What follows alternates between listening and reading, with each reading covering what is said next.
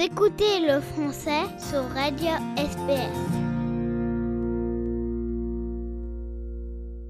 Comme chaque mardi, on va faire un détour par la politique euh, australienne et politique internationale. Coup d'œil donc cette semaine dans, dans la rubrique politique de Patricia Meunier.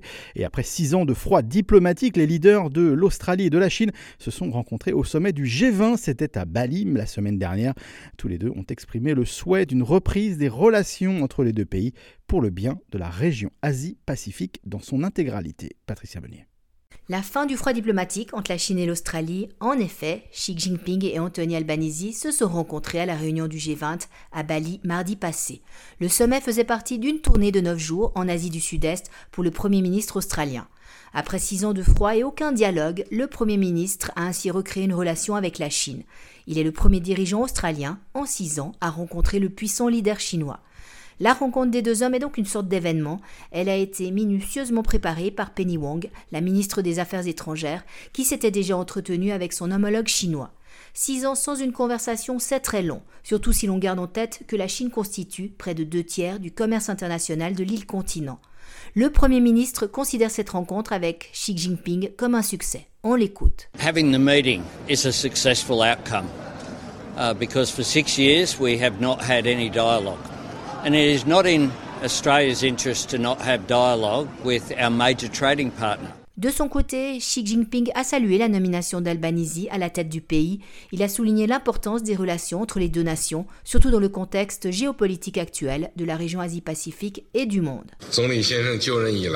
You have made a number of remarks on China-Australia relations on a number of occasions and have repeatedly said that you will deal with China-Australian relations in a mature manner. I attach great importance to your opinion. Les deux hommes ont notamment discuté sur la manière de rétablir une bonne relation. Parmi les sujets délicats, en 2020, la Chine avait issu des sanctions commerciales d'importance contre l'Australie. Les restrictions portent sur un montant de 20 milliards de dollars de biens comme les vins, le homard, le bœuf, le charbon ou encore le coton. Autre point de tension, la situation des droits humains au Xinjiang et la détention en Chine de deux Australiens, la journaliste Cheng Li et l'écrivain Yang Hengjun. Malgré ces bémols, la rencontre est jugée positive par de nombreux acteurs, juste parce qu'elle a eu lieu tout simplement. On écoute Rowan Kalik du département des études asiatiques de l'université de Griffith. Xi Jinping, you know, he had this recent, hugely important uh, party congress, which he uh, he took power for another five, probably ten years, and he switched the legitimacy of the party from the fading economy to uh, to stressing that he was going to keep China safe from a hostile world. So international relations has been hugely elevated uh, recently under Xi Jinping. Il faut cependant modérer les choses. Xi Jinping n'a encore rien donné en retour. Il a juste accepté de rencontrer le Premier ministre australien. Il n'a pas libéré de prisonniers ou levé les sanctions économiques contre l'Australie. Anthony Albanese a très vite déclaré que les choses n'allaient pas changer en un jour. Il faut y donner du temps. On essaie de deviner pourquoi le leader chinois a accepté une rencontre. Peut-être qu'il s'agit des problèmes économiques de la Chine, aggravés par le maintien d'une politique Covid-0 et la guerre en Ukraine. Pour l'instant, il s'agit plutôt de se reconnecter avec les autres nations. Comme pour l'Australie qui avait un peu perdu sa place sur la scène internationale depuis sa nomination, Albanese mise sur la politique internationale. La rencontre avec Xi en est la preuve.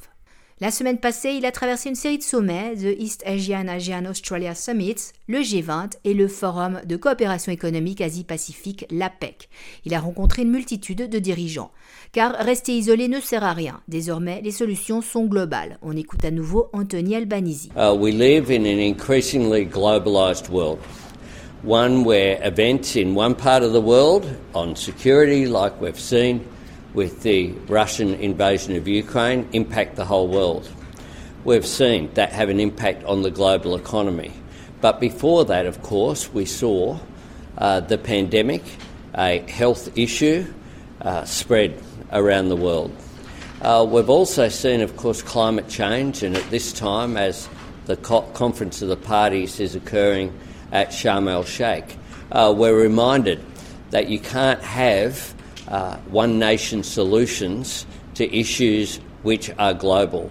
They require international cooperation, they require goodwill, and they require countries to work together for our common interest. Le nouveau gouvernement a été très actif avec sa politique internationale en six mois au pouvoir. Le changement est drastique avec la ligne de Scott Morrison. Il correspond peut-être aussi à la nouvelle donne du monde post-Covid avec une guerre aux portes de l'Europe.